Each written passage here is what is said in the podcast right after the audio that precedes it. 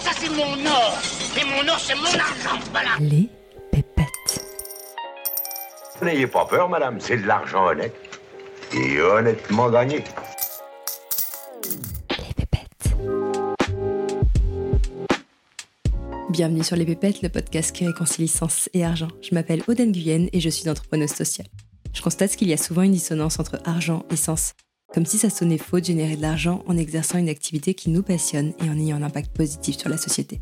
J'ai donc décidé de prendre le micro pour donner la parole à celles et ceux qui maîtrisent le sujet et qui peuvent nous offrir un nouvel éclairage sur l'argent et sur le sens qu'on lui donne. Et si après ça vous voulez encore plus de pépettes, retrouvez-moi sur Instagram, les pépettes podcast, où je serai ravie de papoter avec vous et d'approfondir les sujets qu'on aborde ici. Avant de laisser place à mon invité du jour, je rappelle que je ne suis ni banquière ni conseillère en gestion de patrimoine, donc je ne suis pas habilitée à donner des conseils en investissement. Mais si comme moi, vous souhaitez recevoir des conseils neutres et non biaisés adaptés à votre situation pour aligner vos finances avec vos projets de vie et vos convictions, je vous recommande vivement le cabinet de conseil en gestion de patrimoine créé par Nicolas du site avenuedesinvestisseurs.fr.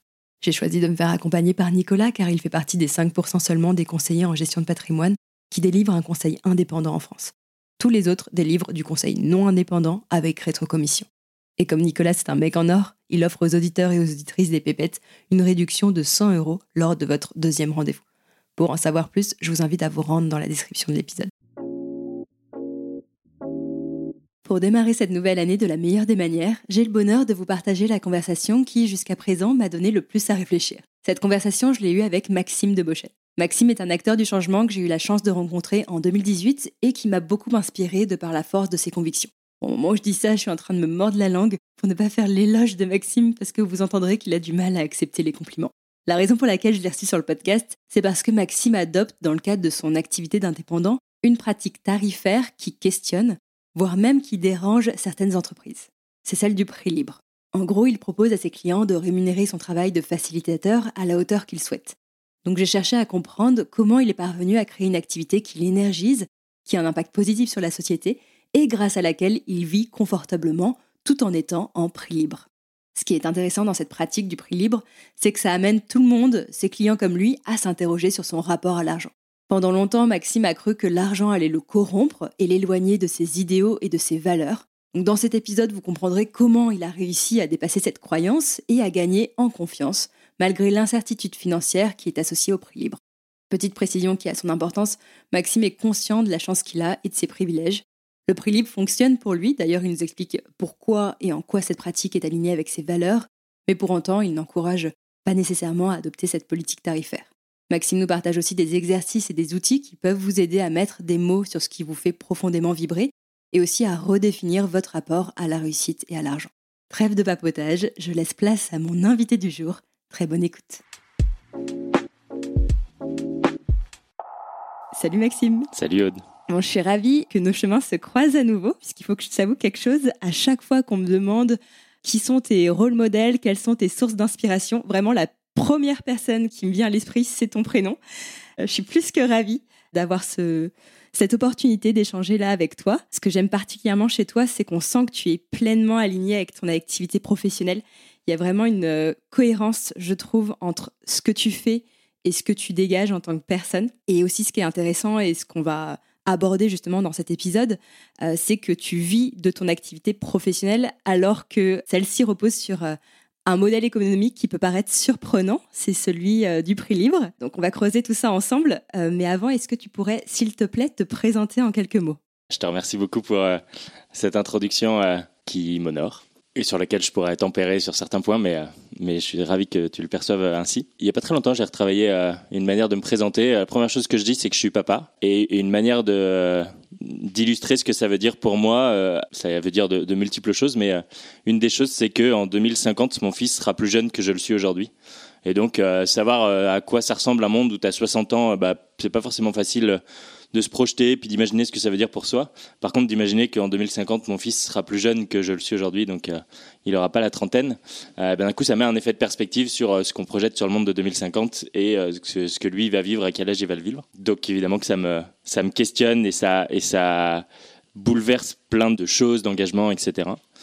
Et après, j'aime bien utiliser des mots. Je trouve que les mots, ils sont intéressants. J'aime beaucoup réfléchir à la question des imaginaires collectifs et comment on questionne les imaginaires collectifs. Et les mots sont un peu au cœur des imaginaires collectifs. Et donc, j'aime bien utiliser le mot idéaliste, euh, qui est souvent un mot connoté négativement, et je trouve ça hyper triste. Parce que pour moi, un idéaliste, c'est quelqu'un qui a des idéaux, qui se laisse guider par ses idéaux. Euh, et je pense que dans une société où on a besoin de faire bouger beaucoup de choses, eh ben, c'est intéressant d'être connecté à ses idéaux et d'avoir euh, d'avoir envie de faire bouger bouger ça. Et pour moi, c'est pas quelque chose de de, négatif, mais en fait c'est justement une tension entre tout ce que j'observe, j'ai l'impression de manière le plus réaliste possible, et mes idéaux qui fait que je me mets en mouvement. Et puis j'aime bien utiliser humaniste pour dire que bah, j'ose croire en l'humain, parce qu'il y a une, porte de, sortie qui est assez facile, je trouve, dans un monde comme ça, qui est de dire bah en fait l'humain va à sa perte et c'est de nature qu'il ira à sa perte. Et en fait, euh, bah, j'y crois pas. Et puis je trouve que c'est à nouveau une nouvelle manière de séparer l'humain du reste du vivant. Euh, alors que l'humain fait partie des, du vivant, des animaux, et il n'y a pas de raison que l'humain, euh, en fait, considérer que l'humain va à sa perte contre le reste du vivant, c'est à nouveau le séparer du vivant. Donc ça me questionne aussi. Donc j'aime bien euh, porter ce truc un peu humaniste de dire, bah, en fait, moi je suis convaincu que dans l'humain, il y a quelque chose qui peut aller vers quelque chose de beaucoup plus harmonieux, beaucoup plus équilibré. Et puis, si je veux aller sur du beaucoup plus concret, mon métier, ma posture, c'est un métier de facilitateur. Donc ça veut dire accompagner des groupes à faire émerger des solutions, des réponses aux questions qui sont les leurs et en particulier sur deux sujets, euh, la question de la raison d'être du projet, à quoi on veut servir, et les valeurs de l'équipe. Et souvent, euh, je dis qu'une manière d'exprimer mon métier, c'est de raconter que je crée des espaces pour que chacun puisse écouter ce qui est vivant en eux, et qu'on le pose en cadre collectif pour le faire euh, perdurer dans le temps. L'idée derrière la raison d'être, c'est de demander aux équipes, aux participants, qu'est-ce qui vous anime, qu'est-ce qui vous donne envie de vous lever le matin? Bon, je te retourne du coup la question, qu'est-ce qui toi te donne envie de sortir de ton lit et comment en fait tu l'as défini Quels sont les mots exacts que tu mets sur ta vision? Eh ben, elle n'est pas du tout définie en ce moment.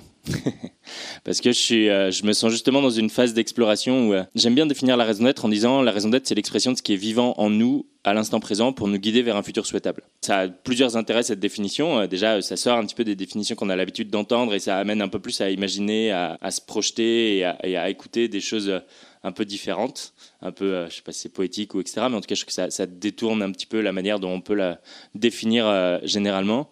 Et il y, a, plusieurs choses. Il y a écouter ce qui est vivant. Donc c'est vraiment si je m'écoute là, qu'est-ce qui m'anime, qu'est-ce qui qui est important pour moi, qu'est-ce qui me fait vibrer, qu'est-ce qui, je sens que j'ai de l'énergie quand je me projette sur ces sujets. Et dans le présent, ça veut dire que c'est quelque chose qui fluctue. Moi, c'est venu par la lecture d'un philosophe qui s'appelle Baptiste Morisot qui pense notre rapport au vivant qui m'a vraiment bouleversé. La naissance de mon fils, ça m'a bouleversé. Et évidemment, ça fait évoluer ce qui m'anime au quotidien. Et donc, la, la raison d'être, c'est quelque chose qui est vivant.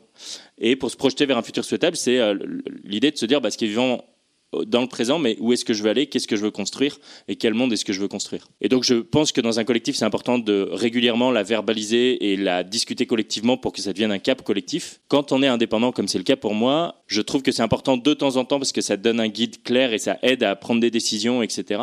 Mais de temps en temps, c'est aussi intéressant de se laisser dans une zone un peu de fluctuation et de dire, bah tiens, là, je suis un peu dans une zone où je réouvre euh, les différents possibles. J'explore différentes choses et je vois en fait ce qui m'anime.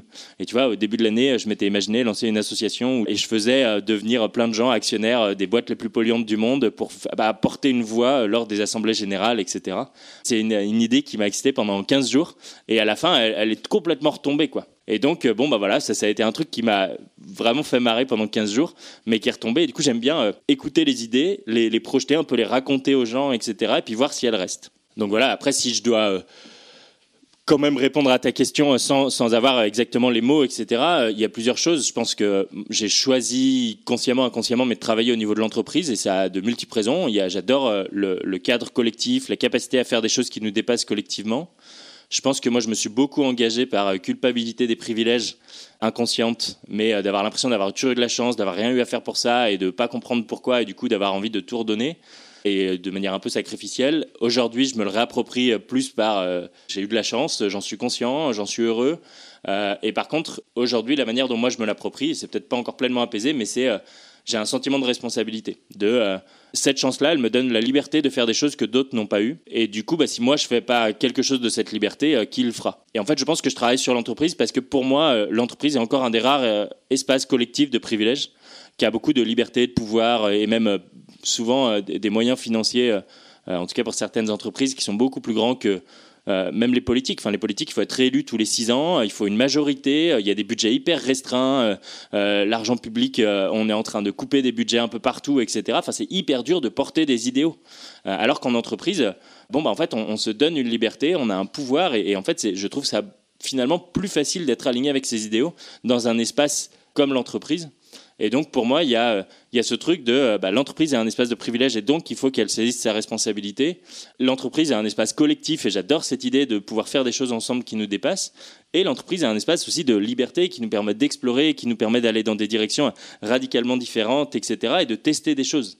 Et en fait, je pense que le temps du politique, c'est plus un temps long, c'est un temps de, convergence, c'est un temps euh, de, démocratie où justement il faut qu'il y ait une majorité pour faire avancer des choses, etc. Mais du coup, je trouve que l'initiative, elle peut venir justement d'espaces beaucoup plus libres, comme peuvent l'être l'entreprise. Et aujourd'hui, si j'ai beaucoup d'exemples dans l'entrepreneuriat social ou, un peu par ailleurs d'entreprises que je trouve intéressantes, j'en ai aussi énormément qui m'énervent profondément. J'ai l'impression qu'elles tirent vers le bas, que ce, ce, pouvoir, elles l'utilisent à, à leur propre intérêt et pas du tout pour l'intérêt général, etc. Et donc, j'ai envie de, questionner et, de faire avancer, de faire bouger des entreprises. Et donc, ça passe par euh, aider, outiller des acteurs qui sont déjà posés des questions autour de la raison d'être et des valeurs. Mais je sens que je suis dans un moment où j'ai envie d'avoir quelque chose d'un peu nouveau, où euh, je vais aller voir aussi d'autres acteurs probablement des bah alors les acteurs cyniques je pense que bah, j'aurais rien à faire avec eux on n'arrivera pas à s'entendre on n'arrive pas à faire un truc intéressant etc mais je pense qu'il y a plein d'acteurs qui sont aussi un peu démunis désœuvrés qui sont des entreprises beaucoup plus historiques. C'est un peu facile dans l'entrepreneuriat social tu es nouveau euh, tu peux lancer un projet très rapidement euh, euh, avec tous tes idéaux. tu n'as finalement pas l'héritage de plein de salariés, d'années d'existence, etc. mais pour une PME familiale, cinquième génération de, la famille à la tête de la boîte, etc. Bon bah il y a, y a, tout un truc qui fait que c'est pas aussi facile à bouger quoi. Et je trouve que ces entreprises, il y a quelque chose d'intéressant à venir un peu les, outiller, les aider à, évoluer.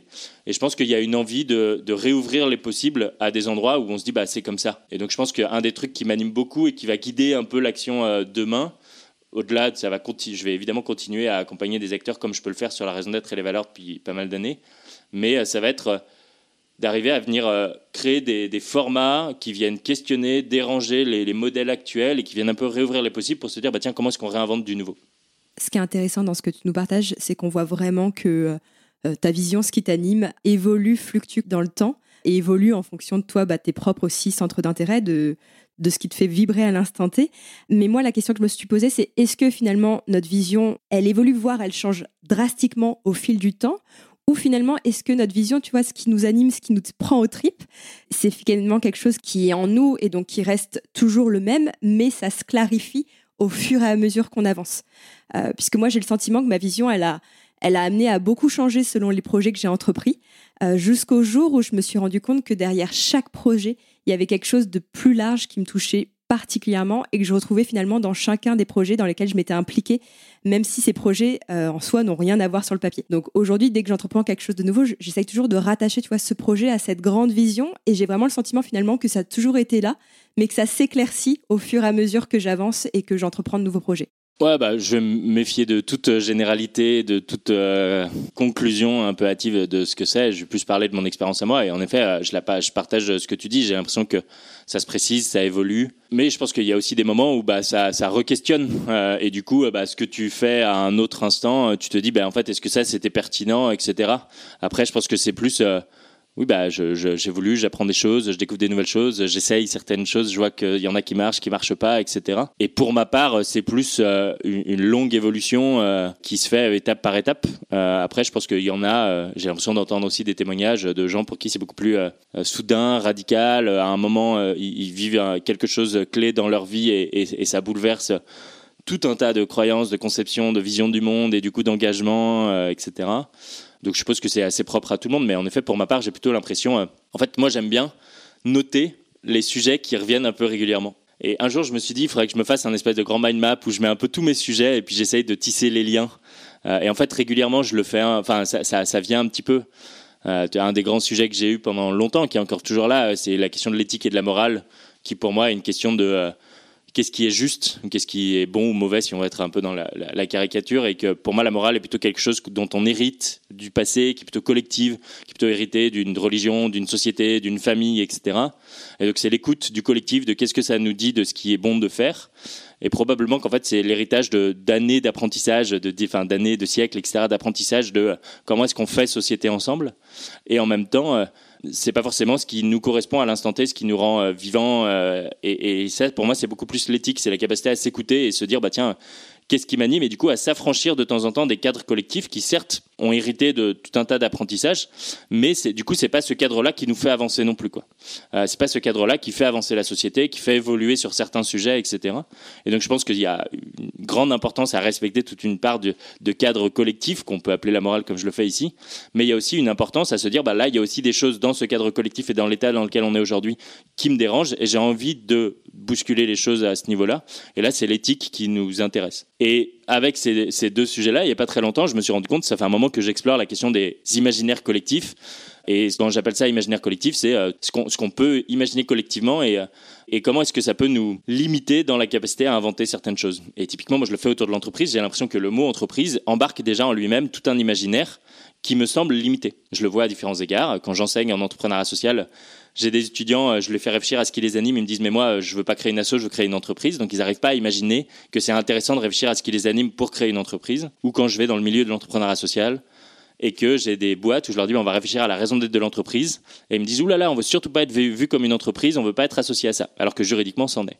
Et donc le mot entreprise me semble embarquer en lui un, un imaginaire collectif qui nous limite dans la capacité à inventer des nouveaux modèles. Et donc en fait, l'invitation que j'ai derrière cette exploration, c'est de, réouvrir les imaginaires. Et en fait, je me rends compte que finalement, les imaginaires, ça peut être une traduction de la morale, quelque chose dont on hérite, qui est collectif euh, et qui euh, bah, hérité d'une expérience, d'un vécu, d'une évolution, etc. Et ce que j'invite à, réinventer des nouveaux modèles, à ouvrir les imaginaires, etc. Finalement, c'est aussi une écoute de l'éthique, quoi, de se dire, tiens, comment est-ce que moi, dans ce truc collectif qui est la réalité d'aujourd'hui, comment est-ce que j'arrive à réinventer des choses nouvelles? Et donc je vois petit à petit, euh, de temps en temps, je fais des liens que j'avais pas du tout fait. Enfin, quand j'ai commencé sur les imaginaires collectifs, j'avais jamais fait le lien entre éthique et morale. Et petit à petit, je sens que finalement, euh, les sujets qui m'animent bah, trouvent des, des, vraies résonances. On parlait tout à l'heure d'un article que j'ai écrit qui s'appelle Mourir en paix, ultime futur souhaitable des entreprises, où j'imaginais comment la raison d'être pouvait être un outil pour imaginer la fin de certaines entreprises comment ça pourrait être important, intéressant et même attractif à certains égards. Et bah là, je suis sur les quatre saisons et je me rends compte que les quatre saisons, elles amènent aussi des questions de croissance, décroissance, de deuil, pas forcément du deuil complet du projet, mais, de, rythme de deuil un peu de temps en temps. Euh, donc je vois que là encore, il y a un sujet, j'ai pas encore tout à fait euh, tissé les liens, j'ai pas encore exactement compris les liens que je fais probablement inconsciemment, mais je sens qu'il y a quelque chose de commun. Donc euh, oui, je pense que ce qui m'anime se précise et, je le découvre et je le révèle au fur et à mesure que j'explore certains sujets et que je teste des choses. Donc si je comprends bien, quand tu parlais du mind map, l'idée c'est de euh, poser sur une carte finalement tous les sujets qui t'animent. Donc là, tu as cité euh, la raison d'être, les valeurs, les imaginaires collectifs, l'éthique, les quatre saisons euh, récemment, et donc d'aller trouver, d'essayer de trouver le fil conducteur entre ces sujets pour toucher un peu plus du doigt ce qui te fait avancer. Ouais, bah, en fait, je pense qu'on euh, n'a pas besoin de, révéler sa raison d'être pour en avoir une. On n'a pas besoin de raison d'être pour, euh, pour être. Euh, donc, on n'a pas besoin de, raisonner, de pointer, de mettre des mots dessus. Elle est là et en fait, on peut se laisser guider sans forcément avoir besoin de mettre des mots dessus. Mais de la même manière que collectivement, je trouve que ça a un vrai intérêt parce que ça, ça donne du sens au collectif, ça permet de s'écouter collectivement sur ce qui nous anime, ça permet de faciliter des décisions, etc. Et ben individuellement euh, notamment quand tu es indépendant, euh, bah, l'air de rien, tu dois aussi faire évoluer ton activité, tu dois euh, être guidé par certaines, enfin moi ça m'aide beaucoup d'être guidé par certaines choses, etc.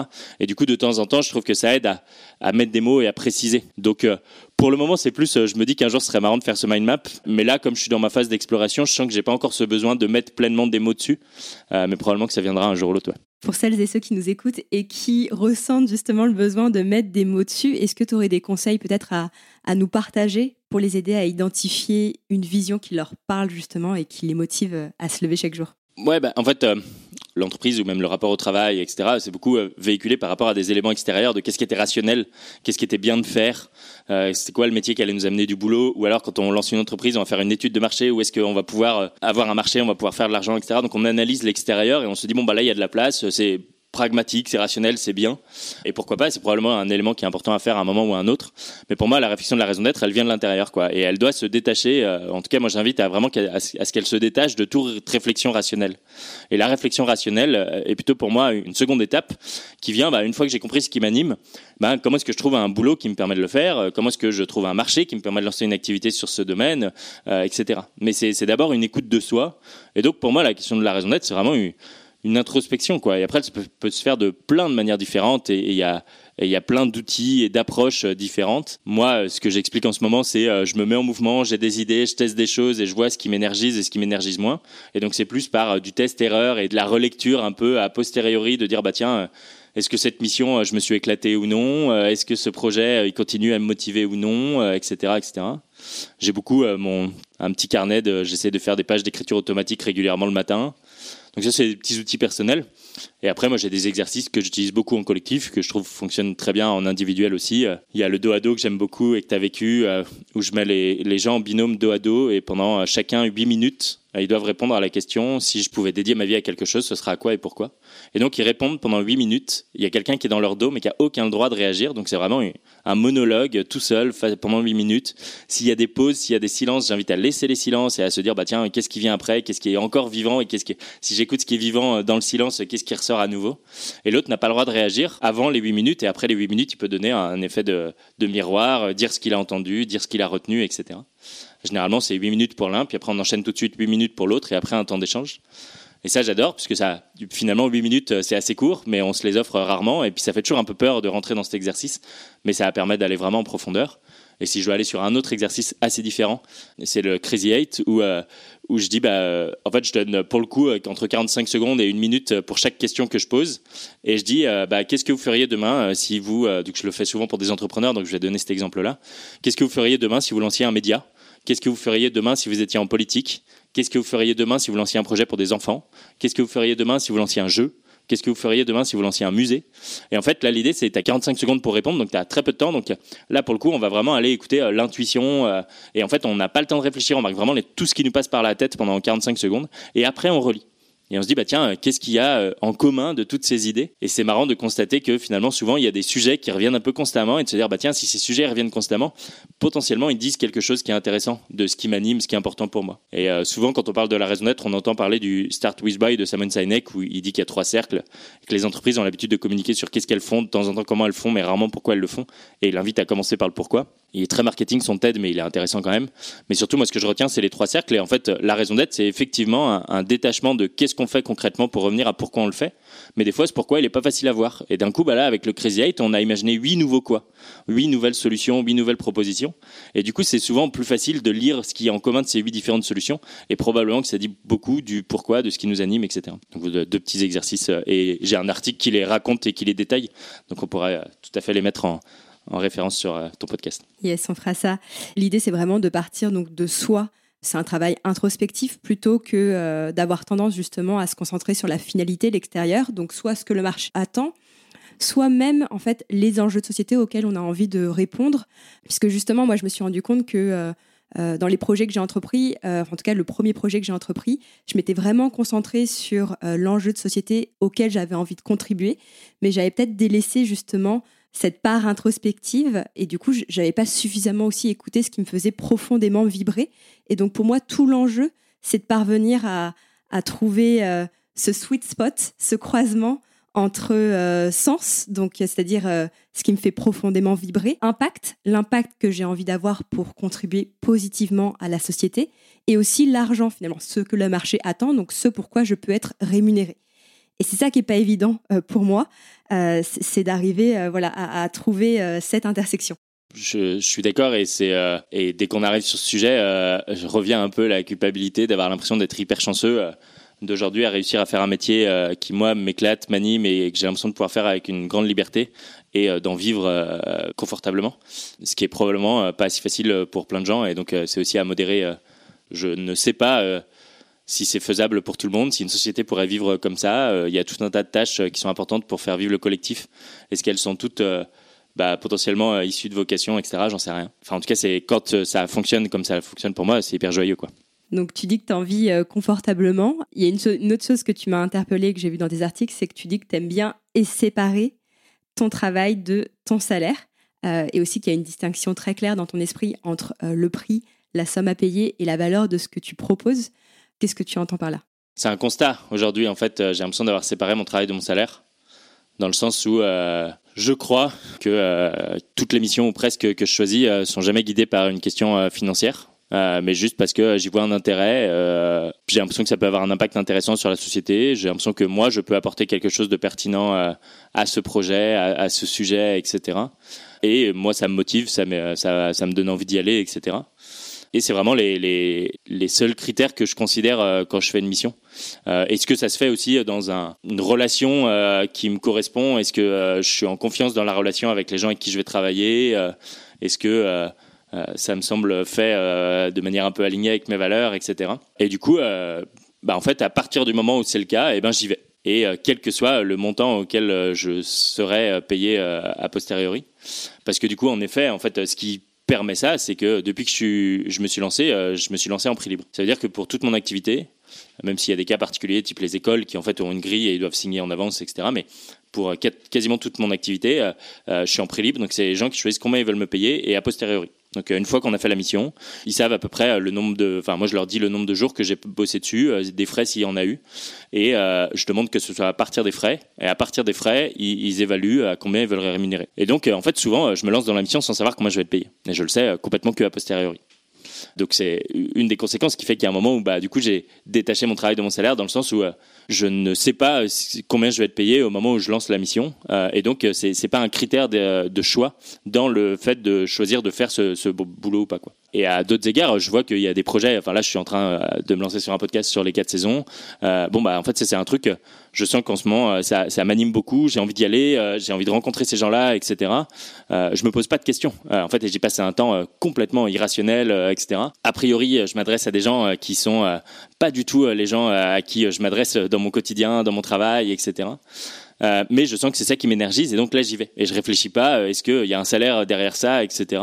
Juste, bah c'est là ce que j'ai envie de faire, ce qui a du sens pour moi, et j'ai une espèce de confiance que euh, au bout du compte ça va fonctionner quoi. Et du coup c'est un peu souvent je prends l'image du, du, du musicien de rue quoi, qui s'attache à à bien faire son taf. Il fait de la musique et en fait il y a un chapeau et à la fin euh, eh ben il récolte et, en fait plus il est un peu convaincu que s'il fait bien son taf, eh ben il va vivre de ce qu'il aura fait. Et ben moi il y a un peu ça quoi, de dire euh, si je suis convaincu que si je, et puis je suis convaincu par l'expérience parce que maintenant ça fait cinq ans que ça marche euh, mais que si euh, je fais bien mon taf et que je vais là où ça m'énergise et que ça m'anime, et eh ben ça va fonctionner. Mais du coup, ça c'est a posteriori parce que je crois qu'on en avait parlé rapidement, mais je pense que moi je me suis lancé en prix libre par un gros manque de confiance en moi et par me dire ok, moi j'ai réfléchi à raison d'être et valeur pour lancer un projet perso, mais qui est-ce que ça dit que je vais pouvoir aider d'autres projets pour le faire? Et en fait, je m'en rendais pas compte, c'était tout à fait inconscient à ce moment-là, mais le prix libre c'était une grosse fuite en avant de on pourra pas me dire que ça les valait pas puisque c'est eux qui ont choisi le prix et ils l'ont choisi a posteriori. Et donc au début, gros manque de confiance en moi, euh, j'y vais comme ça, etc. Et puis en fait, au, fur et à mesure, bah, je l'ai fait euh, des une grosse centaine de fois. Euh, donc, bah, tu gagnes la confiance au fur et à mesure. Euh, tu te rends compte que, enfin, moi, ça, marche par le bouche à oreille, donc ça donne confiance. Et donc, il y a un moment où c'est plus une question de confiance en soi, c'est un choix différent, engagé d'une certaine manière, etc. Mais du coup, non seulement c'est un choix, mais non seulement c'est un plaisir de me rendre compte que, du coup, aujourd'hui, j'arrive à faire un travail sans me poser cette question-là. Et à la fin, j'arrive à en vivre ce que je ressens avec ce que tu me dis, ça conforte l'idée que quand on fait ce qu'on aime avec passion, euh, quand on est pleinement aligné avec son activité professionnelle, il y a une sorte de corrélation positive qui s'installe entre l'argent que tu perçois et la valeur que tu apportes aux autres. Est-ce que c'est quelque chose que tu t'as pu du coup vérifier par ton expérience? Moins tu t'intéresses à l'argent et plus tu t'intéresses à vraiment apporter de la valeur aux autres, à contribuer positivement à ce qui te tient à cœur, et ben finalement euh, l'argent devient une conséquence de ce que tu fais euh, formidablement bien. Bon, à nouveau, je me méfie de toute. Enfin, je, pense que j'ai énormément de chances que ça fonctionne et qu'il y a plein de gens qui se dédient à leur passion, etc. Et probablement que ça fonctionne pas. Est-ce qu'il y a d'autres mécanismes qui se jouent ailleurs, etc. J'en sais rien même moi, je le vois, hein, je dis j'en vis, j'en vis confortablement parce que moi, ça, me va par rapport au confort qui est le mien. Je suis assez convaincu qu'il y en a plein qui euh, et plein d'indépendants qui gagnent bien mieux que moi. Euh, enfin, voilà, euh, moi ça, ça me va. J'ai une famille, j'ai un, enfant, j'ai réussi à acheter mon logement, donc je, je, suis hyper à l'aise avec ce que j'ai. mais je sais que c'est pas, je suis pas du tout sur des salaires mirobolants.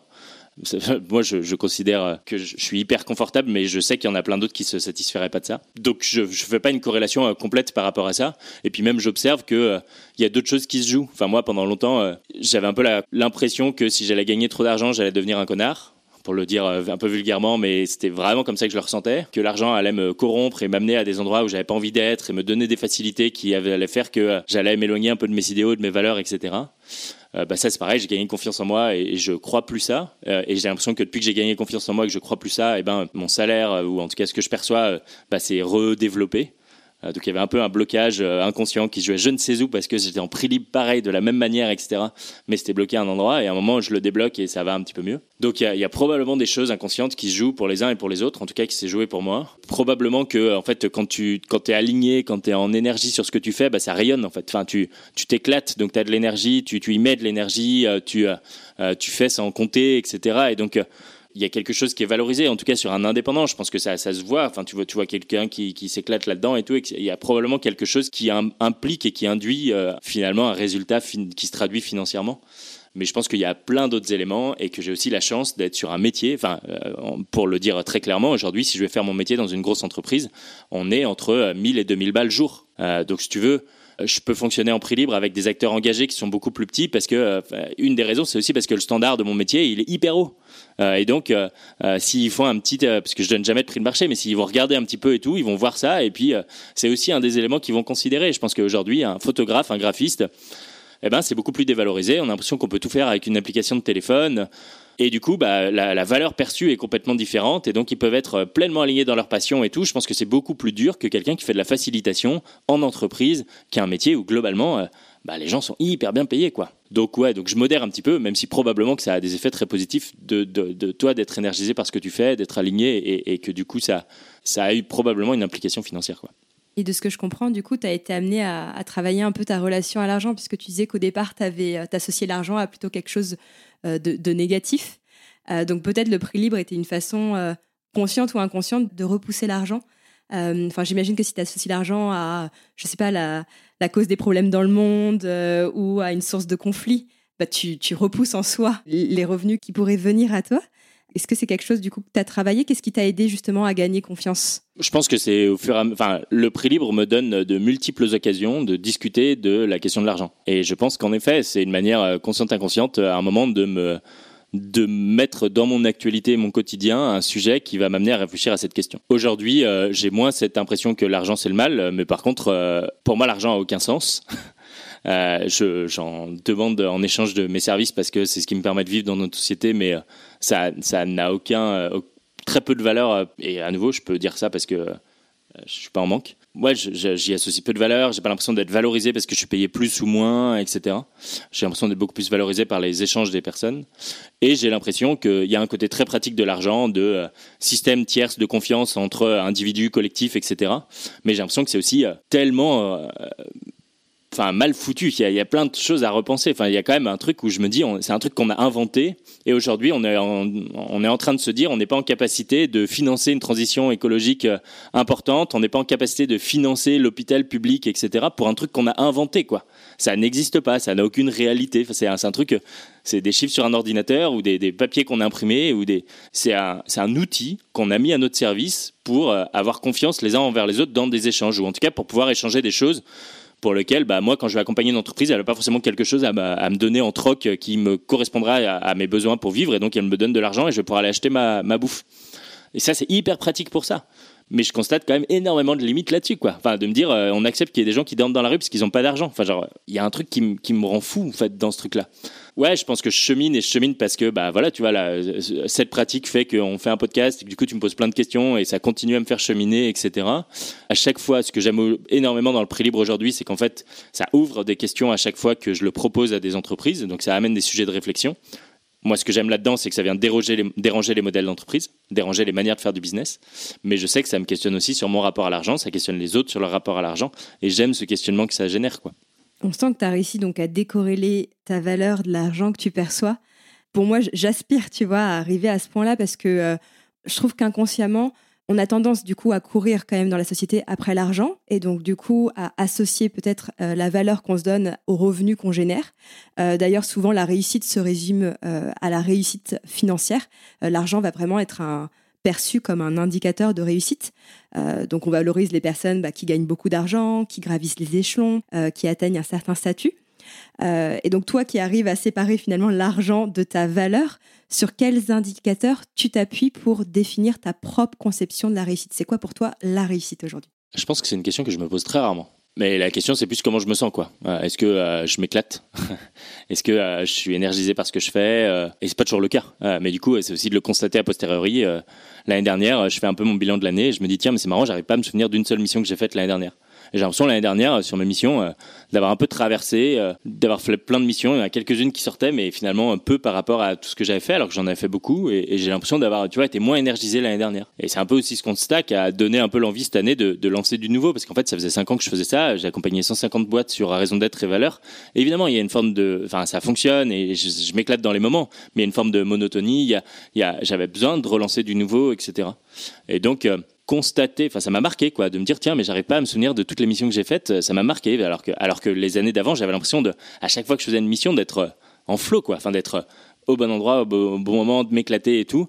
Et l'année dernière, je pense que ça s'est moins ressenti. Et donc, bah, ça, euh, c'est OK, c'est constaté. Et du coup, bah, ça, par contre, ça me donne envie de trouver les endroits qui me font, qui m'énergisent, qui me font vivre et, dans lesquels je m'éclate. Et d'ailleurs, bah là, ça crée aussi une tension, hein, parce que euh, de se dire, euh, bah, en fait, euh, amener du nouveau, bah, pour le coup, quand même, maintenant, il y a un gamin, il y a un prêt, et donc il faut le rembourser, et donc ça nécessite de laisser de la place à du nouveau, etc. Donc il y a quand même une tension à un moment qui s'est créée d'une manière ou d'une autre, un minimum en tout cas. Mais ouais, je me pose moins la question de ce que c'est que la réussite que est-ce que je m'éclate dans ce que je fais tu nous dis là que tu, tu, es devenu papa. Si je comprends bien, ça a généré bah, quelques tensions, quelques frictions justement avec euh, ta pratique du prix libre. À un moment, tu t'es, euh, remis en question euh, ta façon de faire? Je me suis posé la question de est-ce que ça devait la remettre en question? En fait, c'est régulièrement quelque chose que je me pose en question. C'est pas du tout quelque chose que je me dis je vais absolument devoir le garder à tout prix. Et ça évolue à certains endroits. Là, il y a une boîte où euh, je les accompagne sur euh, au moins six mois, potentiellement un an. Et je leur dit, bah, en fait, là, ça peut pas fonctionner en prix libre. Donc, je leur ai dit, bah,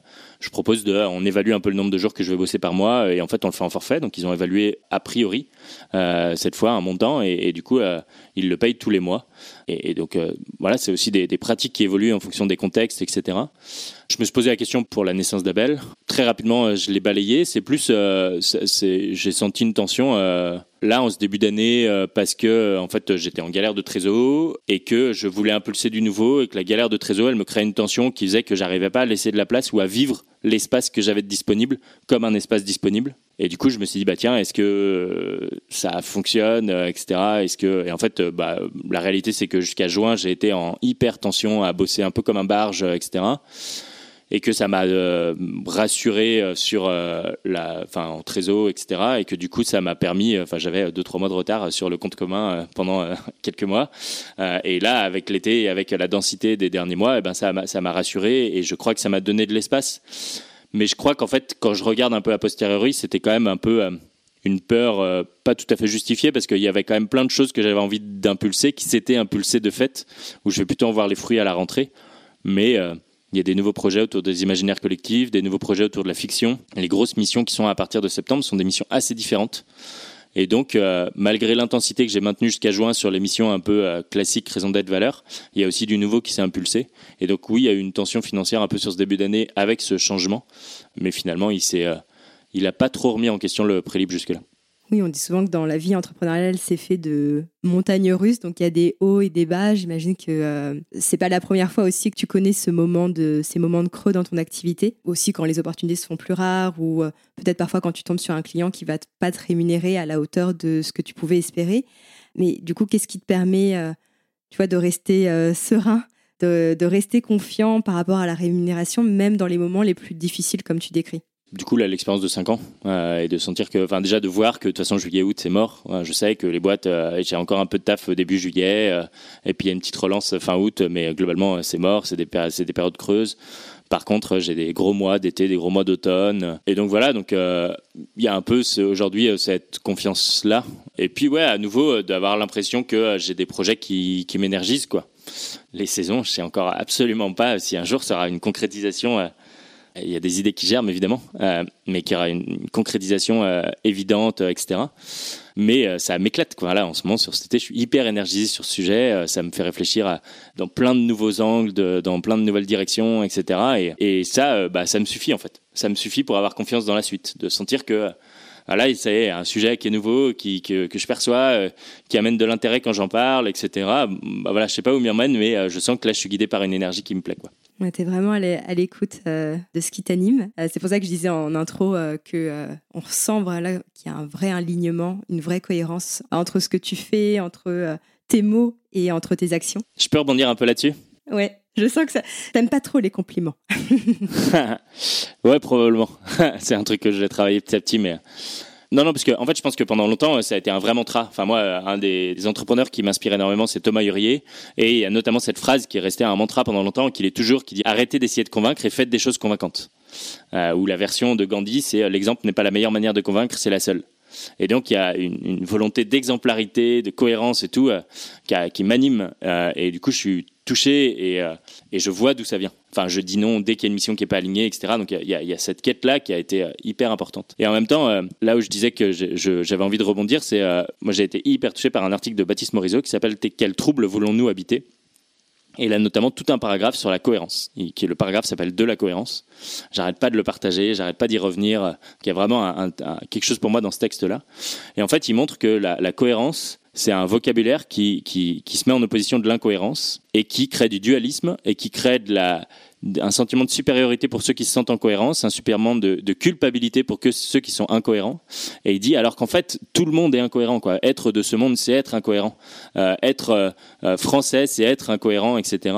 Et en fait, la, quête de cohérence, c'est une quête d'absolu, de perfection, qui, n'est pas possible. Et en fait, lui, il pense beaucoup le rapport au vivant, et il dit mais en fait, c'est des gens qui veulent vivre hors sol, qui veulent pas hériter du monde dans lequel on hérite, qui nous amène toutes nos incohérences, etc. Et du coup, lui, il invite à sortir de, du vocabulaire de la cohérence qui pour lui crée de la violence, qui crée de la culpabilité, etc. Et il dit d'ailleurs que la cohérence, c'est souvent, quand on, demande à quelqu'un de faire euh, euh, preuve de cohérence, c'est souvent quelqu'un qui est aligné avec nous dans le sens où il défend la même cause, mais on va lui dire, bah, sois cohérent avec ta cause, etc. Enfin, genre, et, il dit les armes qu'on retourne contre nos alliés euh, sont louches, quoi. Euh, et c'est vrai que je trouve que la cohérence et, ma quête de cohérence, elle avait une forme de violence envers moi aussi. Et du coup, dans ce truc de euh, d'engagement sacrificiel, etc. Finalement, je trouve que la quête de cohérence, elle était vachement là-dessus. Et du coup, lui, il fait un appel à la justesse. Il dit comment hériter de ce monde avec justesse. Et je trouve qu'il y a quelque chose de et du coup une justesse constamment réajustée. Et du coup, je trouve qu'il y a quelque chose de beaucoup plus doux, beaucoup plus apaisé, beaucoup moins violent. Et je pense que c'est pour ça que j'avais envie de rebondir. Je, sais que j'étais dans cette quête de cohérence et j'ai envie d'y rester, mais je pense que j'ai envie de m'approprier beaucoup plus la notion de justesse, en confiance qu'elle va, elle va pas m'amener à, devenir incohérent, mais qu'il euh, y a quelque chose de. En fait, personne n'est incohérent. Enfin, je bouffe encore de la viande alors que je, je comprends pas pourquoi je, le fais, mais en même temps, il y a un truc que je me dis, bah, je sais pas. Euh, pour moi, c'est encore ça euh, mon truc en ce moment, quoi. Voilà, en fait, rien n'est parfait, rien n'est pleinement cohérent et tout, et donc euh, j'essaye beaucoup plus d'être aujourd'hui dans un truc plus apaisé, qui me semble être l'appel à la justesse que la, quête de cohérence. Ça permet d'amener euh, une forme de déculpabilité et d'avoir un regard un peu plus bienveillant sur soi. Ouais, complètement. De prendre conscience que, enfin, je, ne sais plus les phrases de, de Baptiste Morisot, mais de, on le mettra en référence aussi parce que c'est vraiment un article qui me tient très à cœur il y a quelque chose de, volonté de vivre hors sol, quoi, dans la volonté d'absolu, de perfection, de, de, vérité, etc. Et il y a beaucoup plus quelque chose d'apaisé, d'accepter nos incohérences, nos vulnérabilités, etc. Et ça me semble beaucoup plus sain, euh, en tout cas à long terme, d'être dans, dans cette idée-là. Alors, parmi les interventions que tu proposes en entreprise, euh, tu amènes aussi les participants à réfléchir euh, donc non seulement à leur raison d'être, mais aussi à identifier leurs valeurs. Et moi, je me suis demandé en quoi finalement euh, mes valeurs peuvent m'aider peut-être à redéfinir mon rapport à la réussite et à l'argent, si justement j'ai cette tendance à courir après l'argent, à accorder beaucoup d'importance à mon statut, à la manière dont les autres me perçoivent, au regard justement que la société porte sur la réussite au sens où, euh, où elle l'entend. Je vais essayer de répondre à ta question qui me semble pas facile, euh, mais déjà pour définir, euh, souvent je dis que la raison d'être, ça donne un cap, un, sens, ça donne une volonté, une, une, envie de se lever tous les matins pour porter un projet collectif qui nous dépasse. Et les valeurs, c'est plus comment est-ce qu'on on crée un environnement où on s'entend bien. Et donc je caricature souvent en disant si on a la même raison d'être mais pas les mêmes valeurs, et eh ben on est hyper motivé mais on est tout le temps en conflit. Et on entend euh, régulièrement, euh, je pense, euh, des caricatures de ça dans des espèces de grandes ONG qui ont une raison d'être très forte par naissance, etc. Et en même temps, une culture assez aride, assez dure, où il y a du conflit souvent, etc. Donc on sent qu'il y a les gens très motivés pour la même cause, mais ils n'arrivent pas à bien s'entendre. En fait, ils n'arrivent pas à partager quelque chose qui font qu'ils s'entendent bien. Et, l'inverse, bah, les gens qui ont les mêmes valeurs, mais pas de raison d'être, c'est un groupe de potes qui s'entendent tous très bien. De là à faire quelque chose qui nous dépasse, bon, bah, c'est pas toujours le cas ou un dérivé, c'est un peu la Startup Nation Babyfoot où on, mise tout sur la culture, mais moins sur le sens euh, qu'on a en collectif. Évidemment, c'est des caricatures et qu'il y a des mix euh, partout. Mais du coup, j'utilise les valeurs dans un cadre bien particulier qui est définir la culture de l'entreprise pour euh, créer un environnement qui va nous correspondre et qui va faire qu'on s'entend bien entre nous. Pour répondre quand même à ta question, je vais utiliser plutôt l'outil, un outil que j'aime beaucoup, qui est l'outil de la communication non la CNV. Euh, pour le dire en très court, moi, ce qui m'intéresse là derrière, c'est euh, capacité à réécouter ses émotions. Le formateur qui m'a formé disait euh, les émotions, c'est comme les voyants d'une voiture. On a l'habitude de dire qu'il y en a des positives et des négatives. En fait, elles sont toutes positives dans le sens où elles sont toutes utiles. Par contre, il y en a qui sont agréables et désagréables. Tes voyants verts, ils disent bah roule, tout va bien, et tes voyants orange ou rouge, ils disent bah réagis, sinon tu vas tomber en panne. Et ils sont chiants mais on, est content de les avoir. Quoi. Bah, les émotions désagréables, la colère, la tristesse, la peur, etc., c'est des émotions qui nous connectent à des besoins qui sont les nôtres et qui sont potentiellement euh, contredits ou qui peuvent être contredits dans la situation qu'on est en train de vivre. Et donc les, émotions agréables nous disent, bah, en fait, euh, la situation que tu es en train de vivre nourrit tes, tes, besoins. Donc euh, tu as de l'inspiration, tu as de la gratitude, tu as de la joie, donc tes besoins perso sont nourris. Et les émotions désagréables te disent tes besoins sont contredits d'une manière ou d'une autre. Ou en tout cas, tu as, peur qu'elles le soient, ou tu perçois qu'elles peuvent l'être, etc. Et derrière ça, l'idée, c'est de dire, euh, en fait, tout ce qu'on on fait en tant qu'humain, c'est des stratégies. Et donc, c'est des stratégies qui sont censées répondre aux besoins, mais qui souvent répondent aux émotions. Et donc, l'idée de l'invitation de la CNV, c'est de décortiquer nos émotions pour comprendre les besoins et mettre en place des stratégies qui répondent à nos besoins. Et c'est un outil de communication parce qu'une fois qu'on fait ce travail-là collectivement, et eh ben généralement, on a beaucoup plus de conflits parce qu'on peut ne pas être d'accord sur des stratégies, donc des actions qu'on met en place, etc. On peut ne pas être d'accord sur les émotions, mais en fait, quand on écoute les besoins, et eh ben, on crée de l'empathie, etc. Mais du coup, moi, pour moi, la CNV, c'est avant tout un outil d'auto-analyse, d'auto-empathie, d'auto-compréhension, etc. Et du coup, je trouve ça intéressant de décortiquer les besoins qui se cachent derrière euh, la quête qu'on a derrière l'argent, pour reprendre l'exemple qui est le tien là. Et je fais le lien avec les valeurs parce que pour moi, les besoins les plus intimes sont finalement des besoins, euh, nous connectent assez fort avec nos valeurs. Et souvent, je prends l'exemple un peu caricatural de euh, quelqu'un qui va te dire bah, je, vais prendre ce boulot parce que j'ai besoin de ce salaire. Et donc là, on pourrait dire bon bah en fait, la stratégie c'est je prends ce boulot et le besoin derrière c'est j'ai besoin de ce salaire. Ok, mais pourquoi tu as besoin de ce salaire Si tu avais euh, suffisamment d'argent, qu'est-ce qui se passerait? Eh ben, je me sentirais bien parce que je serais en sécurité. Ah ok, donc en fait, gagner de l'argent, c'est une stratégie pour un besoin plus intime qui est un besoin de sécurité. Et donc prendre ce boulot, c'est une stratégie pour un besoin qui est gagner de l'argent et qui est euh, lui-même une stratégie pour un besoin plus intime qui est un besoin de sécurité. Et si tu te sentais pleinement en sécurité, qu'est-ce qui se passerait? Bah Là, je serais libre de faire tout ce que je veux. Euh, ok, donc en fait, la sécurité est à nouveau une stratégie pour un besoin plus intime qui est un besoin de liberté. Euh, et potentiellement, là, tu te connectes à un moment ou à un autre à, des valeurs ou à des mots qui, qui ressemblent à un vocabulaire des valeurs, etc. Et donc, je pense qu'il euh, y a potentiellement un mouvement qui peut être intéressant à faire là-dedans et essayer de connecter et de se dire, euh, en fait, quand tu, euh, du coup, quand tu nourris tes besoins, tu es dans un endroit où tu te sens bien. Et potentiellement, en fait, là, effectivement, dans un monde comme le nôtre, l'argent est un, vrai véhicule de, de sécurité, de pouvoir se nourrir, etc. Et donc, euh, il y, a, probablement d'autres manières. Tu peux faire ton jardin euh, et passer tout ton temps dans ton jardin si tu veux te nourrir, etc. Mais c'est pas forcément en cohérence avec d'autres besoins qui peuvent être les tiens et tout. Donc, ça peut tout à fait être ok de choisir un boulot parce qu'il y a tel salaire, parce que ça répond à tes besoins, etc. Et pourquoi pas Après, la question c'est en fait, est-ce que ça me rend heureux? Si ça me rend pas heureux, eh ben, comment est-ce que je peux décortiquer, comprendre ce qui se passe et quels sont les besoins que je peux rééquilibrer et, euh, en fait, bah, si tu prends un boulot qui certes te paye bien parce que tu as un besoin de sécurité, mais qu'en fait ton besoin intime c'est un besoin de liberté et que ce boulot il est contraire à ta liberté, bah oui, tu vas pas te sentir bien parce que tu as tu as l'impression d'avoir nourri un premier besoin, mais en fait, il est contraire aussi à un autre besoin. Quoi. Et donc après, c'est comment est-ce que tu trouves des nouvelles stratégies qui équilibrent un petit peu tout ça.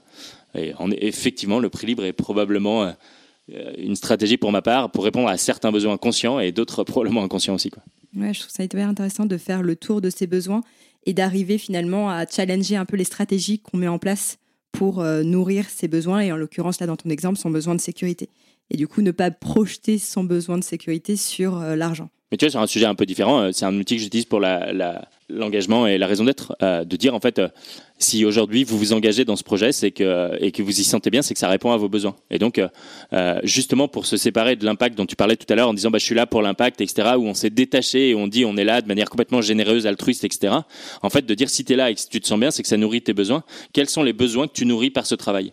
Et du coup, de revenir se reconnecter à ça, quoi, et de dire bah tiens, c'est quoi les choses qui t'ont rendu heureux, heureuse dans ton projet, etc. Pourquoi ça t'a rendu heureux? Qu'est-ce que ça dit de toi? C'est quoi les besoins qui sont cachés là derrière? Et que du coup, chacun conscientise que ok, quand je suis dans ce travail en fait, je, le suis parce que je suis content d'apporter ça, etc. Mais parce que aussi je nourris ce, mes besoins personnels, quoi. Et ça n'empêche pas le côté euh, altruiste, enfin en tout cas tourné vers l'autre, etc., etc. Mais pour moi, ça vient quand même de quelque chose de personnel. Et c'est intéressant de se connecter à ça et de comprendre ce qu'on nourrit. Bah voilà, pour être plus juste dans ce qu'on va porter derrière aussi. Alors si on revient sur la pratique du prix libre, moi il y a deux choses qui m'effraient dans la pratique du prix libre. La première c'est euh, déjà la peur de me faire avoir. Euh, surtout quand on propose des services à des entreprises, j'ai la croyance qu'au mieux une entreprise elle va te rémunérer au prix du marché, mais ça me semble difficile qu'elle puisse te rémunérer vraiment à la hauteur, on va dire, de la valeur que tu lui apportes. Euh, surtout que c'est quelque chose finalement la valeur qui est difficilement quantifiable. C'est pas comme si on vendait quelque chose de, de matériel, de physique sur lequel on peut beaucoup plus facilement poser un chiffre. Et l'autre chose qui me questionne, c'est que chaque participant ne va pas retirer la même valeur de ta prestation, donc ça reste quand même très subjectif. Ouais, mais ça, du coup, moi, ça me va. En fait, ça me dérange pas du tout. À nouveau, pour moi, l'argent a finalement très peu de sens et, j'associe très peu mon, la, valeur de ce que j'apporte à la, valeur financière. Et, et pour ça, euh, J'aime beaucoup utiliser le mot coûter. Euh, je disais que j'aime bien jouer sur les mots, je peux rejouer sur celui-ci. Combien ça coûte C'est intéressant, il y a un double sens au mot coûter. Combien ça coûte C'est soit euh, l'argent qu'on demande pour quelque chose, soit c'est l'effort que ça demande. Et on a à peu près 25% de la population française qui gagne moins de 1500 balles par mois, et on a 25% de la population française qui gagne plus de 2500 balles par mois. Bon, bah, combien coûte 10 euros pour ces gens-là? Bah, Ça coûte 10 euros pour tout le monde, ça coûte la même somme monétaire. Mais l'effort pour quelqu'un qui gagne moins de 1500 balles ou l'effort pour quelqu'un qui gagne plus de 2500 balles, euh, eh ben c'est pas du tout le même. Et donc quand on me dit combien ça coûte, bah en fait euh, on me demande quoi Une question financière, un effort, et en fait du coup la valeur, pourquoi est-ce que ce serait la même alors que ça coûte pas le même effort pour les gens? Enfin, en fait je trouve que l'argent comme un outil de mesure de valeur est hyper réducteur il est hyper réducteur de ce que la personne peut mettre, de la valeur qu'elle a perçue, etc., etc. Et du coup, est-ce que moi je fais les choses parce que je vais être payé ou est-ce que je fais les choses parce que je vais avoir du, je vais apporter de la valeur, etc. Et donc que les gens ils perçoivent la valeur différemment, moi, ça me dérange pas. Et du coup, euh, à la limite, qui modèrent le prix par rapport à la valeur qu'ils ont perçue, je trouve ça assez cohérent. Et à nouveau, pour répondre à ta question, je pense que la plupart ne me payent pas au prix du marché, euh, si on prend euh, ces questions-là, parce que le prix du marché d'un facilitateur est souvent pour des projets qui ont beaucoup plus d'argent et qui, et du coup, il y a plein de projets avec qui je bosse, je pense, qui de temps en temps euh, font appel à moi parce que, euh, enfin, pas parce que ça, mais en tout cas, ils pourraient pas faire appel à, un facilitateur classique au prix du marché. C'est aussi un ajustement euh, vis-à-vis de ça. Enfin, moi, il y a une grande volonté que l'argent soit pas un frein et qu'il soit pas vecteur d'inégalité dans ma pratique. Et donc, l'idée, c'est que chacun puisse y accéder, quels que soient ses moyens. C'est une des raisons pour lesquelles je fais du prix libre. Et donc, Enfin, c'est pas vrai que je suis pas au prix du marché et en plus ça change et ça évolue en fonction des projets, etc. Et moi j'ai l'impression que les projets avec lesquels je bosse, ils mettent ce qu'ils peuvent ils mettent tout ce qu'ils peuvent et, ils sont plutôt là à chercher à, bien valoriser quoi. Et, ils ont envie de bien valoriser, ils ont ce souci-là. Et d'ailleurs, euh, ça crée des fois un inconfort le prix libre parce que euh, ils ont peur de mal faire, etc. Enfin, c'est les gens avec qui je bosse, c'est des gens qui qui ont envie de bien faire les choses, etc. Et euh, et du coup, bah moi j'ai tout un truc pour essayer de les rassurer là-dessus et, de dire voilà moi si tu, mets un prix qui est confortable pour toi, et eh ben moi c'est ok il y aura pas d'autres malaises là derrière, etc. Ouais, enfin, c'est vraiment une réflexion que tout à l'heure tu disais. Euh, est-ce que des gens payent euh, pas la valeur que tu espérais En fait, je me pose pas cette question. J'ai mis un doute parce que je pense qu'il y a de temps en temps où ça arrive. Et généralement, les moments où ça arrive, c'est des moments où je réinterroge le prix libre, de dire bah tiens, si je commence à avoir des doutes, est-ce que c'est un, est-ce que j'ai encore envie de continuer le prix libre? Parce que si ça me prend de l'énergie à chaque fois qu'on me paye et de me dire est-ce que j'ai bien été payé ou pas, euh, bah c'est pas bon. Donc ça m'arrive quand même, hein, c'est rien n'est parfait et tout. Euh, ça m'arrive quand même de me dire bah tiens est-ce qu'ils m'ont assez payé ou etc. Mais j'ai l'impression que c'est pas tant une question de montant. Tu vois là j'ai l'exemple d'une boîte où euh, j'ai l'impression qu'en fait ils, ne considéraient pas du tout ma démarche. Ils juste ils, ils avaient imaginé un budget au début et en fait à aucun moment ils se posaient des questions etc. Et en l'occurrence la mission par rapport à ce qu'ils avaient envisagé à la base et ce qu'on avait fait avait vachement évolué. Et du coup je trouvais que là euh, leur partie était pas jouée mais pas tant parce que le budget qu'ils me donnaient n'était pas en accord avec ce que je voulais, mais plus parce que j'avais l'impression qu'on n'était pas dans une relation équilibrée et que ce que moi je leur demandais en échange de ma pratique du prix libre bah, n'était pas fait. Et du coup, euh, en tout cas, j'avais l'impression que bon bah il s'était dit tiens au début on a tel budget, on va faire faire ça à Maxime. En fait, il se faisait plein d'autres choses, etc. Et là pour le coup, j'avais l'impression d'être la bonne poire quoi, de bah en fait il nous demande pas plus, il est en prix libre, donc en fait on s'en fout, etc. Et, là ça m'allait plus parce que du coup, euh, indépendamment du budget à nouveau, j'avais pas l'impression d'être dans une relation équilibrée. Donc c'est plus ça qui m'a gêné sur cette mission par exemple que euh, finalement le montant euh, d'une manière ou d'une autre parce qu'il y a d'autres missions pour lesquelles j'ai fait autant, j'ai eu moins de montant et ça m'a pas du tout gêné par contre. Mais oui, pour moi ce sentiment de pas être dans une relation équilibrée, il vient quand même du fait que donc dans la pratique du prix libre, en fait, pour moi j'ai le sentiment aussi de donner tout le pouvoir de décision à mon client. Tout à l'heure, tu parlais d'effort, mais l'effort, il doit quand même se faire pour moi des deux côtés. Peut-être que toi, de ton côté, tu n'as pas beaucoup de frais. Et donc, tu ressens moins cette idée d'avoir fait un effort finalement pour euh, aller à la rencontre de ton client et faire en sorte que cette prestation, elle se fasse. Mais euh, si je te dis ça et si je me, je me fais l'avocat du diable. C'est parce qu'on a testé justement le prix libre avec euh, une association que tu connais bien qui s'appelle euh, Ticket for Change et qui aide les gens à avoir un, impact positif sur la société par leur travail. Donc on a proposé des formations à des particuliers et pour justement que les participants puissent bah, contribuer à la hauteur de leurs moyens et aussi de la valeur qu'ils en retiraient. Mais on n'a pas pu maintenir ce mode de fonctionnement puisque malheureusement les participants donnaient moins que ce dont on avait besoin pour être à l'équilibre, donc pour couvrir au minimum nos dépenses.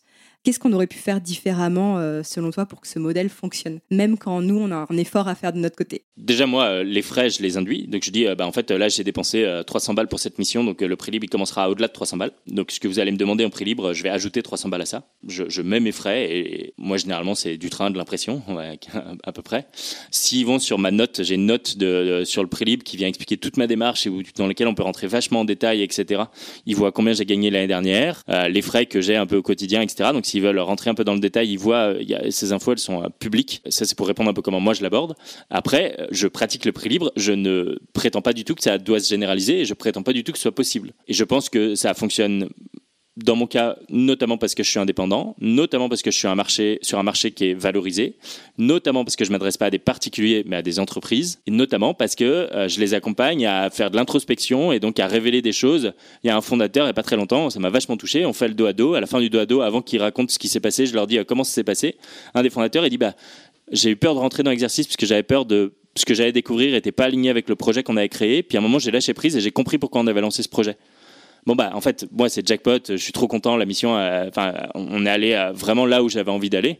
Mais pour lui t'imagines la valeur aussi. Enfin du coup c'est aussi un métier qui, où les gens perçoivent une valeur forte euh, et émotionnelle qui du coup fait que on crée un, lien hyper humain enfin il y a un attachement il y a enfin et du coup c'est aussi tout ça qui fait que ça marche. Et donc, moi, je, suis très heureux de témoigner de ce que je fais, pourquoi je le fais, qu'est-ce qui fait, enfin, comment ça fonctionne, etc à aucun moment euh, je n'ai une idée de comment est-ce que ça peut se traduire ailleurs et comment est-ce que ça peut se changer. Et en l'occurrence, toutes les limites que je vois là avec euh, ton expérience, il y a une entreprise qui a des frais qui sont pas du tout les miens, euh, qui, qui, qui, doit être à l'équilibre, etc. Et ça, c'est pas forcément, enfin, ça nécessite des, des coûts de structure qui sont à prendre en compte, etc. Et qu'on peut pas, et on est obligé de gérer. Enfin, moi, je peux gérer mes trous de trésor euh, euh, avec mon couple et on s'arrange entre nous. Bah là, c'est pas forcément le cas. Et quand tu embauches du monde et quand, enfin, c'est des complexités qui sont tout à fait différentes, qui ont un engagement juridique, etc. Où c'est tout à fait différent. Le fait de bosser avec des particuliers, c'est pareil. Euh, de bosser en plus dans un secteur où les gens ils sont en quête de sens,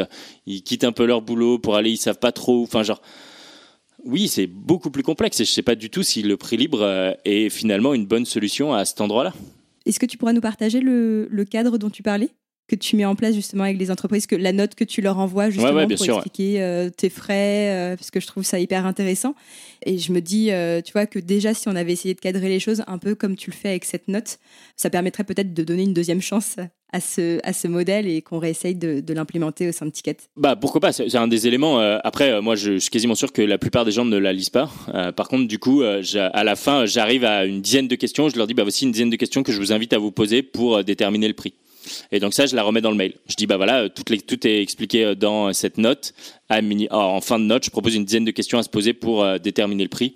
Et ça, je la donne. Et, donc, il y a euh, est-ce que euh, on est content du, du résultat euh, quel est le rôle de Maxime là-dedans en quoi il a impacté positivement ou pas le résultat de ce qu'on a fait ensemble combien de temps Maxime a dédié à cette mission quels ont été les frais de Maxime dans un monde idéal combien on voudrait le valoriser quel effort ça nous coûte de valoriser ça à ce montant-là et du coup en fonction qu'est-ce qui est confortable pour nous et puis après, il y a aussi toute une partie de mon activité où je fais des podcasts, où je fais euh, compte à rendre il y a quelques années, où je fais mes articles, etc., qui me prennent énormément de temps dans mon taf. Et du coup, je propose aussi que s'ils veulent, euh, je dis, bah, est-ce que euh, on a les moyens et que c'est confortable et qu'on a l'envie de payer un peu plus pour bah, aider Maxime sur ses activités qui sont pas du tout rémunératrices. Et donc, j'ai une petite dizaine de questions comme ça qui, qui potentiellement posent, je dis, qui est-ce qu'on veut consulter pour prendre cette décision, etc. Et donc, une petite dizaine de questions qui invitent quand même à, réfléchir avant de proposer un montant. Et en fait, il y en a quand même plein qui en fait euh, trouvent d'autres manières et n'ont pas besoin d'aller la lire quoi. Puis après c'est enfin c'est une note, tu l'as vu, elle est hyper longue. Enfin si tu veux t'amuser à rentrer dans les détails, je suis allé en profondeur quoi. Il y a une lecture un peu rapide que tu peux faire, euh, c'est sur Notion. Et si tu pas les petits triangles, bon bah une lecture un peu rapide que tu peux faire. Si tu tous les triangles, je sais pas combien de temps il y en a pour la lire quoi. Mais voilà, c'est un outil euh, au service de, de l'inconfort s'il existe des gens avec qui je collabore pour que j'ai pas, je suis content de déranger. J'aime bien jouer sur ce mot-là. Je suis content de déranger dans le sens sortir des habitudes etc et questionner. j'ai pas pourtant autant envie de, faire chier ou de, gêner ou de créer de la, quelque chose qui soit désagréable. Quoi. Et à quel point tes clients, justement, sont dérangés? Quand tu euh, leur parles de, cette politique de prix libre C'est hyper euh, varié. Ils sont souvent questionnants de comprendre pourquoi je le fais, souvent surpris. Et donc rien que ça, en fait, ça, dérange dans leurs habitudes. Enfin, d'habitude, ils me disaient du coup, ça coûte combien? Euh, Est-ce qu'on peut avoir un devis et tout? Je leur dis, bah en fait, ça coûte ce que vous allez décider. Puis on fera pas de devis, on fera juste une facture à la fin. Et du coup, ça, ça les interroge. Et puis après, du coup, ça les interpelle et ça leur donne envie d'essayer certaines choses. Il y a des entreprises on a fait le séminaire. À la fin, ils ont tous noté sur un post-it euh, combien ils pensaient qu'il faudrait me payer. La boîte a payé la moyenne sans questionner ça. Je trouvais ça hyper intéressant. Ils n'avaient jamais pris une décision à, 35 comme ça. Euh, et ils ont eu envie de tester ça à l'issue de ça. Et donc, euh, ça les a sortis de leurs habitudes. Ça leur a fait essayer quelque chose de nouveau. Et ça, j'adore. Je trouve ça hyper intéressant. C'est très varié. Il y en a aussi, ils disent, bah, en fait, on a, on a eu un autre prestat il n'y a pas longtemps. C'était ça le tarif. On copie-colle, on fait la même chose. Il y en a un, il y a pas longtemps, il me dit bah on avait prévu ça comme budget. À l'issue de ça, en fait, on est trop content. Euh, du coup, on a envie de faire un effort et on met un peu plus. Euh, bah c'est ouf aussi de sentir que, euh, tu vois, en fait, on aurait décidé ça avant. Ils avaient un budget qui était différent et là, ils sont hyper contents et ils ont fait ça il y a une boîte euh, on fait une première mission, ils me payent euh, X pour la mission, euh, on fait une deuxième mission, ils me disent écoute, on est désolé, on a moins de budget, est-ce que c'est OK avec toi dans ta pratique et tout que cette mission finalement soit moins valorisée que la première? Je leur dis bah tout à fait, ça fluctue aussi et donc tu vois, ça a aussi créé la possibilité pour une boîte de refaire appel à moi sur un sujet nouveau. On avait fait la raison d'être, on a fait les valeurs après ou l'inverse et, de le faire avec un budget différent. Et ça arrive le plus souvent à l'inverse. Enfin, j'accompagne sur les valeurs une boîte, ils sont 15, six mois après ils ont grossi, ils sont 25, il y a eu une levée de fonds et tout et du coup bah la raison d'être, euh, eh ben, ils la valorisent euh, euh, plus parce qu'ils ont plus de moyens et que du coup, ils sont contents de pouvoir le plus le valoriser. Donc ouais, ça les dérange là-dedans parce qu'en en fait, ils auraient fait ça avec un prestat un peu classique souvent, ils auraient eu le même prix à un instant T et à un autre. Donc ça, les questionne, ça change les habitudes et tout, et rien que ça, ça m'intéresse. Je trouve ça vraiment chouette que tu puisses travailler plusieurs fois avec une entreprise, mais à des tarifs différents, du coup, et te donner la possibilité de faire ça. Puisque moi, je sais que, à plusieurs reprises, du coup, je me suis empêchée de travailler pour euh, une entreprise ou pour ses clients parce que justement, elle n'avait pas le budget nécessaire par rapport au, prix que j'avais facturé euh, dans le passé. Et du coup, j'avais le sentiment que, que c'était pas juste de, proposer cette même prestation à des prix différents. Et en t'écoutant parler, euh, voilà, j'ai bien envie quand même de, de tester ça pour justement me donner la possibilité de, bah, de ne pas être freiné euh, par l'aspect financier. Et, du coup, c'est aussi une façon euh, de démultiplier ton impact. Ouais, bah, à nouveau, euh, si, si c'est une écoute de l'intérieur et qui te dit j'ai envie de le tester, bah cool. Ça veut dire que ça répond à quelque chose de l'intérieur, conscient, inconscient, et, tu verras et tu vas te l'approprier. Voilà, faut, faut pas forcer le prix libre pour forcer le prix libre. Je pense que ça peut être hyper douloureux, ça peut ne pas du tout fonctionner, etc. Quoi. Donc c'est vraiment une pratique à s'approprier, je pense. Yes. Bon, merci pour ces, euh, pour ces partages, euh, Maxime. Euh, pour ceux, celles et ceux qui souhaitent te suivre et qui veulent en savoir plus sur tes actualités, ce que tu proposes, tous les articles aussi que tu écris, où est-ce qu'elles peuvent te retrouver? Bah, Le plus facile, c'est euh, LinkedIn. C'est vraiment là où je publie le plus. Je viens de lancer euh, une mailing list où on peut s'inscrire et où je vais envoyer. Euh, mais j'ai même plus le lien en tête là. Je l'ai diffusé l'autre jour sur LinkedIn, mais du coup, elle est trouvable sur LinkedIn. Mais du coup, le mieux, c'est de me suivre sur LinkedIn. C'est là où il y a le plus d'actualité et probablement a un endroit ou un autre, il y a une manière de s'inscrire sur cette mailing list où je sais pas encore exactement ce que je vais envoyer, mais je me rends compte que j'ai des projets qui prennent des formes et des natures différentes et où du coup, bah, il y a plein de gens qui s'étaient inscrits pour un projet qui s'appelait Compte à rendre il y a deux ans et que du coup, bah, ça c'est une mailing list qui s'est arrêtée parce que ce projet s'est arrêté. Là, il y a un nouveau projet sur le podcast, etc. Et potentiellement, s'il y en a qui veulent suivre de manière plus long terme, pas un projet en particulier, mais ce que je propose au fur et à mesure, j'ai permis cette, euh, mailing list. Donc, euh, voilà, elle sera trouvable, je sais pas encore où sur LinkedIn, mais le mieux c'est LinkedIn et le plus facile c'est LinkedIn. Merci Maxime pour, euh, pour ton temps. Ça a été un vrai plaisir de, de passer ce moment avec toi. Bah écoute, merci d'avoir pensé à moi, merci pour tes questions qui continuent à me faire euh, réfléchir euh, sur ces sujets et ravi d'avoir un, un, espace pour partager cette pratique, ces questionnements et, et, et ces essais.